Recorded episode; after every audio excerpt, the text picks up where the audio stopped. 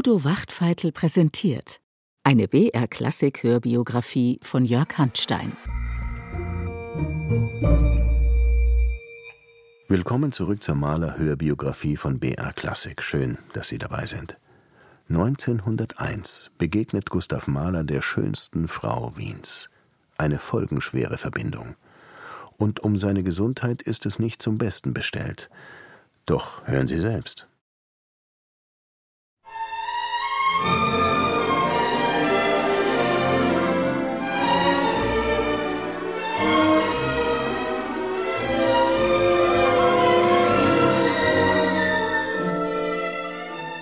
Eine imposante Erscheinung, im stärksten Sinn des Wortes. Frau Alma Mahler-Werfel, Witwe des großen Komponisten, Gattin des großen Dichters.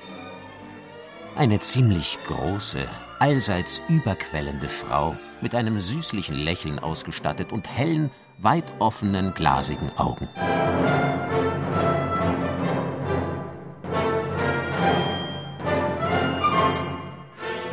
Frauen solchen Formats kommen in unserer Zeit nur selten vor.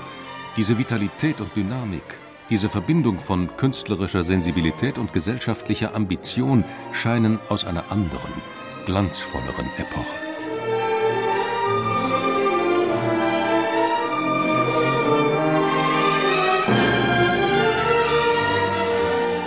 Ihr war es um Macht zu tun, um Ruhm, um Geld und um die Macht, die Lust verleiht.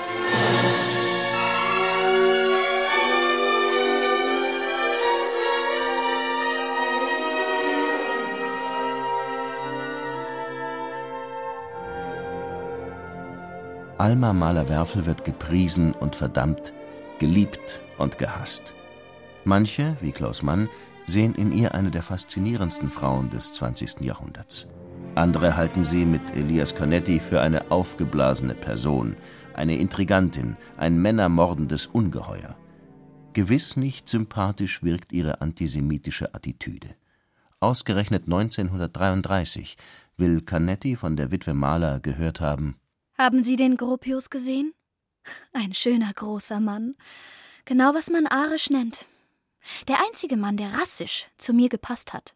Sonst haben sich immer kleine Juden in mich verliebt. Wie der Maler. Ich bin eben für beides. Sie war der schlechteste Mensch, den ich gekannt habe. Einmal kam ich abends zu ihr und da hat sie zu mir gesagt, heute ist meine Tochter Anna angekommen mit dem Judenbankert. Was ich unerhört gefunden habe, dass sie ihre eigenen Kinder mit einem Juden gemacht hat. Die Mami war ein großes Tier.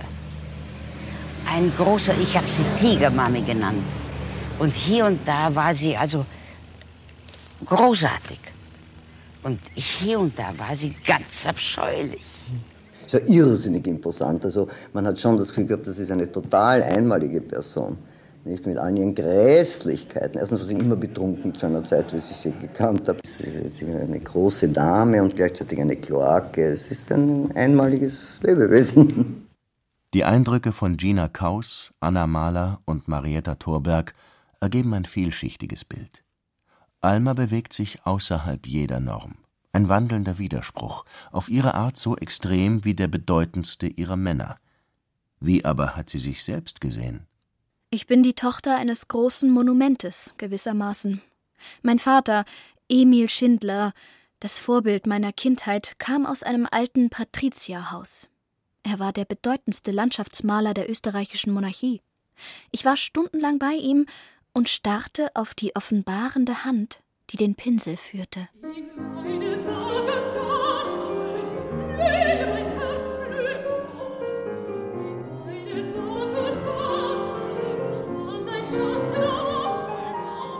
Dann starb mein Vater. Es war im Sommer 1892. Nach fünf Jahren heiratete meine Mutter den Schüler meines Vaters, den Maler Karl Moll. Diese Jugendjahre trennten mich innerlich vollkommen von meiner Umgebung. Die Umgebung wurde mir gleichgültig und die Musik dafür alles. Ich lebte in einem Musikwunder, das ich mir selber erfand.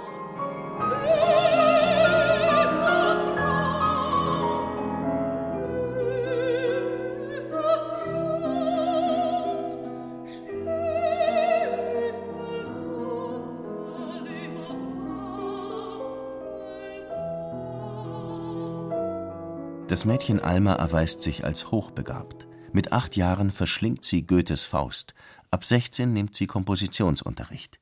Und sie gilt als das schönste Mädchen Wiens. Perfekt verkörpert sie das Ideal des Jugendstils, eine hohe Gestalt, ein kräftiges und doch weich gezeichnetes Antlitz, gekrönt von üppiger Haarpracht. So hat sie sich ihrer Tochter eingeprägt. Ich habe sie meine griechische Göttin genannt. Wenn sie bei einer Tür hereingekommen ist, ist es ein bisschen lichter geworden.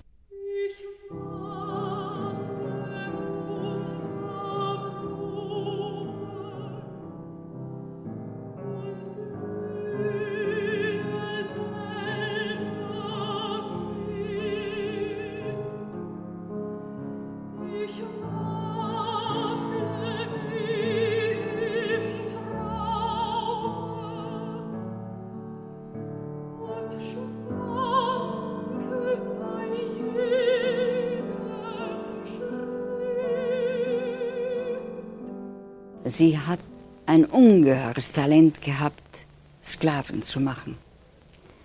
Und wenn jemand nicht Sklave geworden ist, war er nichts wert.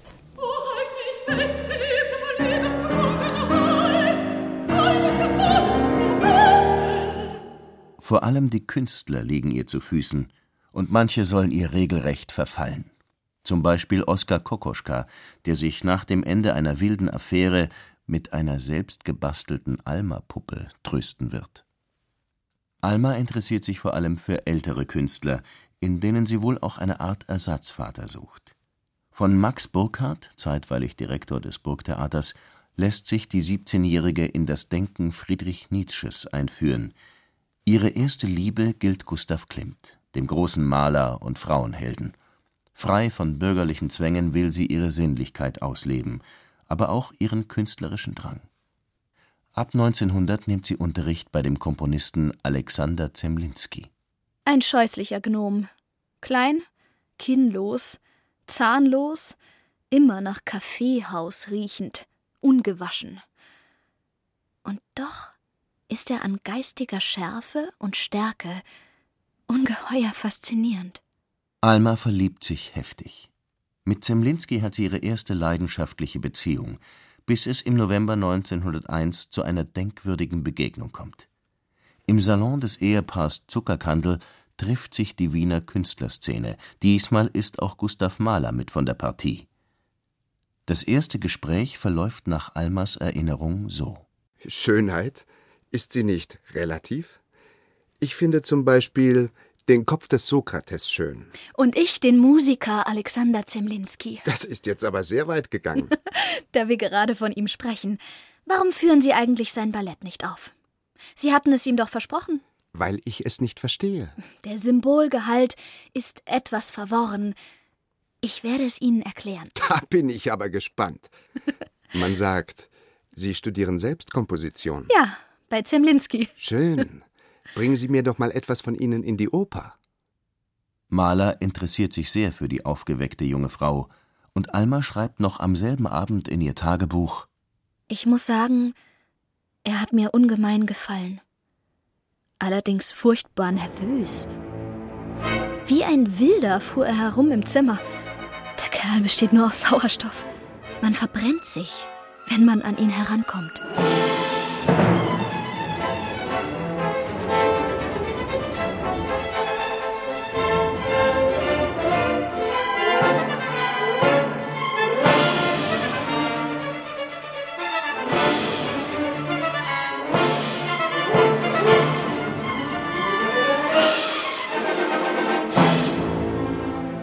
Von ferne hat sie den berühmten Dirigenten oft erlebt. So zum Beispiel am 24. Februar 1901, als Mahler an einem einzigen Tag ein Symphoniekonzert und eine Oper leitet. Er sah aus wie Luzifer. Weiß das Gesicht, Kohlen seine Augen. Ich hatte tiefes Mitgefühl mit ihm und sagte meiner Umgebung, das kann dieser Mensch nicht aushalten. Man kann nicht an einem Tag zweimal solche Wunder gestalten, ohne daran zugrunde zu gehen.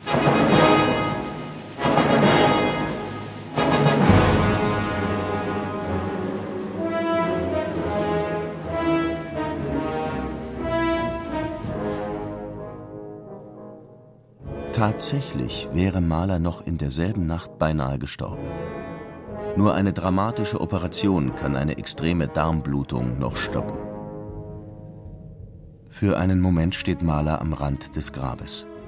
Lässt ihn diese existenzielle Erfahrung sein Leben überdenken?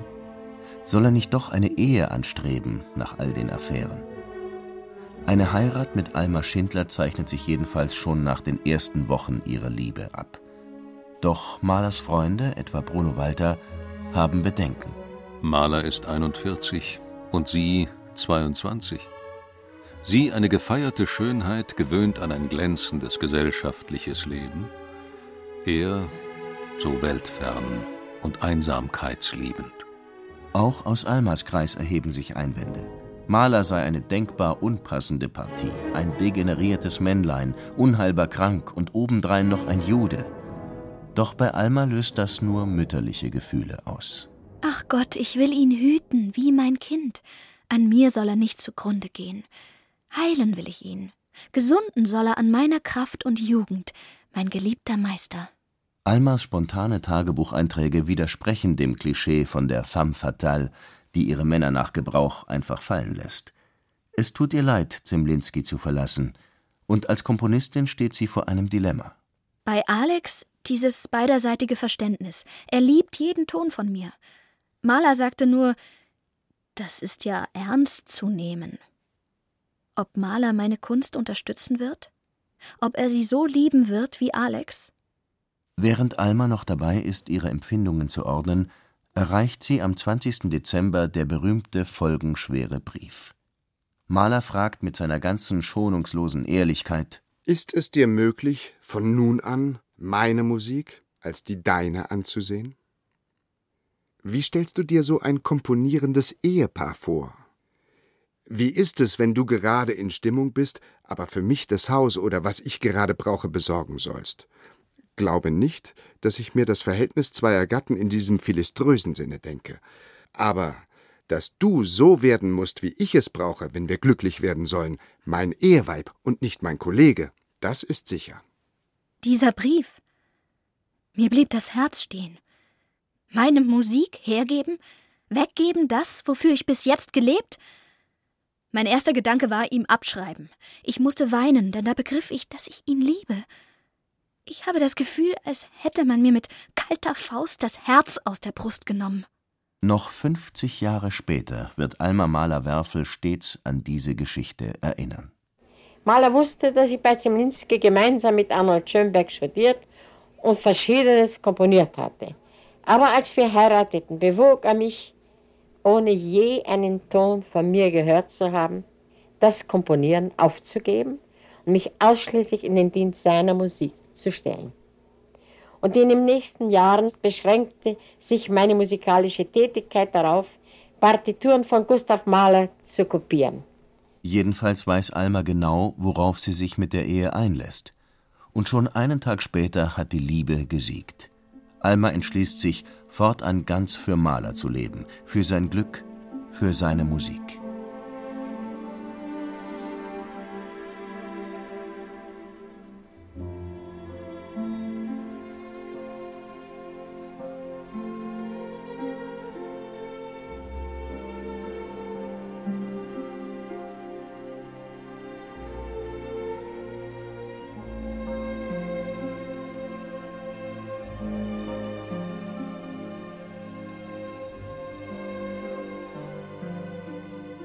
Geheiratet wird am 9. März 1902 im allerkleinsten Kreis.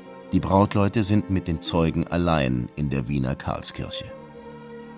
Als es zum Niederknien kam, übersah Maler den Betschemel und sank auf die Steinfliesen. Er war ganz klein. Der Ehealltag erweist sich als ernüchternd. Maler kann Almas Anschauungen nicht akzeptieren. Sie soll ihre Nietzsche ins Feuer werfen.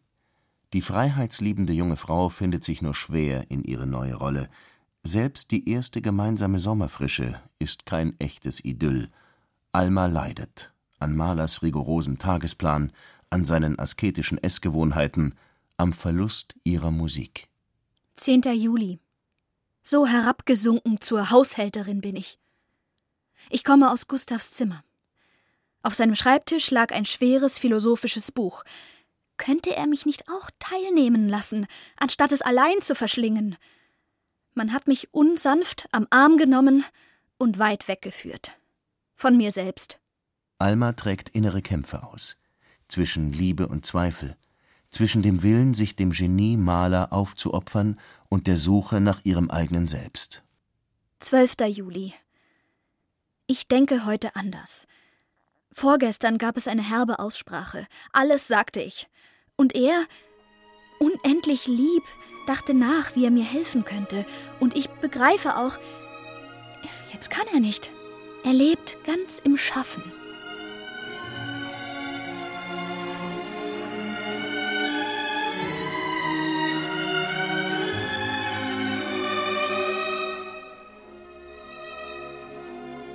Wie ich dich liebe, du meine Sonne, ich kann mit Worten dir es nicht sagen. Nur meine Sehnsucht kann ich dir klagen und meine Liebe und meine Wonne.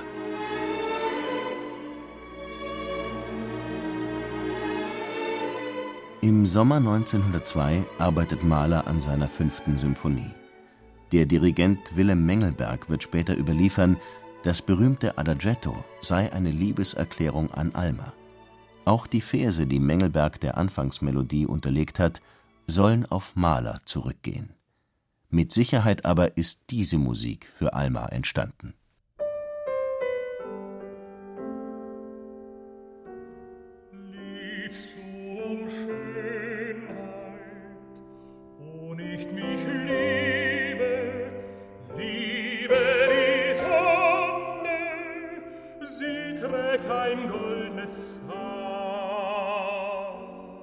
Mahler versteckt das Lied im Klavierauszug einer Wagner-Oper. Er weiß, dass Alma kaum einen Tag ohne ihren geliebten Meister verbringt. Allerdings bleibt gerade dieser Band im Regal. Mahler muss nachhelfen und lässt das Notenblatt wie zufällig herausflattern. Ein Privatissimum an dich, sagte er. Es ist das Rückertsche Gedicht Liebst du um Schönheit. Das letzte, liebe mich immer, immer da, ist so innig, dass mich die Rührung fast übermannte. Oft fühle ich, wie wenig ich bin und habe im Vergleich zu seinem unermesslichen Reichtum.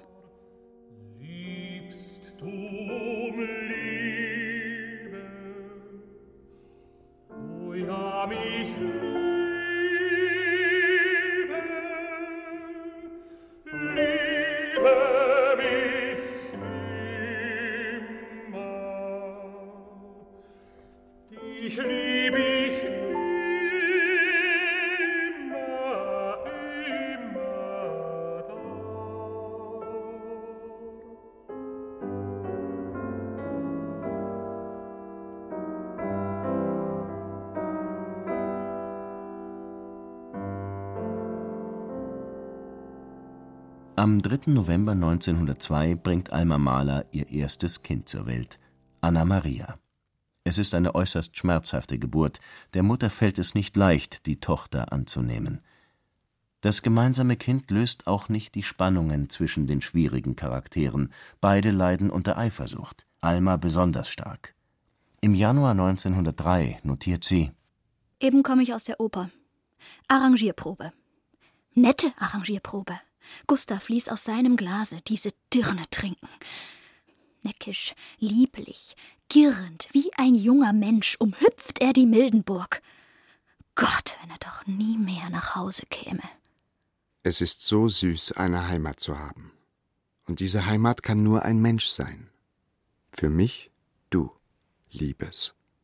Mahler ahnt kaum, wie seine Frau sich wirklich fühlt, während er auf Konzertreisen sein Werk in die Welt trägt. In den Briefen dieser Zeit gibt er sich leutselig, aufgeräumt und etwas unverbindlich, als ob er sich hinter einer Maske versteckt. Almschall, bist du gescheit und hältst du dich ordentlich? Ruhe dich ordentlich aus. Weißt du, ich mache mir gar nichts daraus, wenn wir Ostern im Wienerwald herumbummeln, statt in den teuren Pensionen in Abbazia. Aber vielleicht täte es dir gut. Tausend Busseln von deinem Gustav. Für Almas Traurigkeit und Einsamkeit Für ihren Drang nach Selbstverwirklichung hat Gustav allerdings kein Verständnis. Aus den launigen Zeilen erhebt sich bisweilen auch der Zeigefinger harscher Belehrung. Meine Briefe findest du zu lustig? Was? Soll ich am Ende auch ein melancholisches Gesicht aufsetzen wie du? Schäm dich, Fratz. Man muss das Beste aus allem machen, was man kann. Wenn ich das nicht täte, würde ich ja den ganzen Tag hier Trübsal blasen.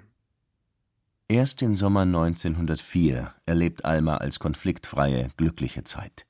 Sie schenkt der Familie die Tochter Anna Justine, genannt Guckerl, wegen der schönen Augen. Gäste beleben die Villa am Wörthersee, die Kaufmannstochter Erika Konrad vermittelt ein harmonisches Bild dieser Zeit, etwa von einer Ruderpartie mit den Malers. Alma saß am Steuer, dann Gustav Mahler und ich am zweiten Ruder. Mahler gab den Takt an. Am Rückweg saß ich Alma gegenüber. Durch die untergehende Sonne erschienen ihre Haare wie flammendes Rot, und sie sah aus wie ein schönes Raubtier.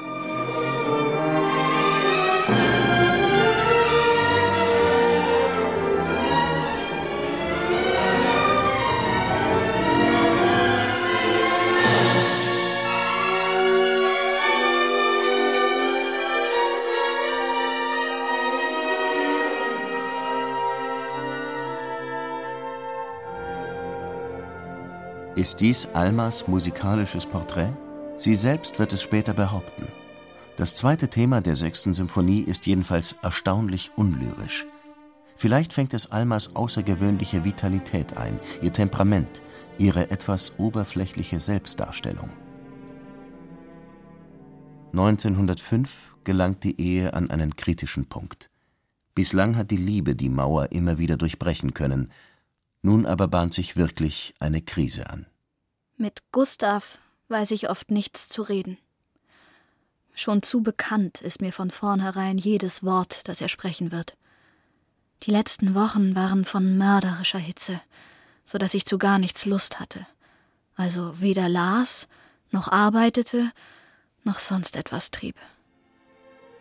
Sehnen könnte ich mich nach einem Mann, denn ich habe keinen.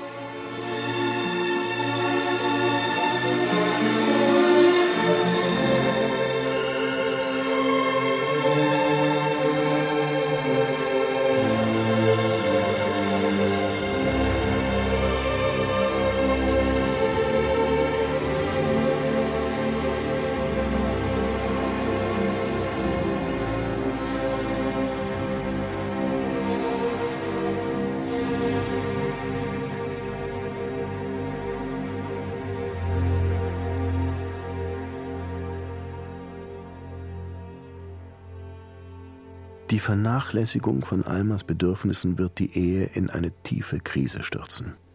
Doch Gustav Mahlers eigentlicher Lebensinhalt ist sein Werk. Es ist Erfahrenes und Erlittenes, was ich darin niedergelegt habe. Wahrheit und Dichtung in Tönen. Und wenn einer gut zu lesen verstünde, müsste ihm in der Tat mein Leben darin durchsichtig erscheinen. So sehr ist bei mir Schaffen und Erleben verknüpft, dass ich nichts Rechtes mehr machen könnte, wenn mir mein Dasein fortan ruhig wie ein Wiesenbach dahinflösse. Wie getrieben schreibt Mahler jedes Jahr eine Symphonie, reist als gefeierter Dirigent quer durch Europa und macht die Wiener Hofoper zur bedeutendsten Musikbühne der Welt. Sein eigentliches Ziel ist wahrhaft kosmische Musik. Seien Sie gespannt.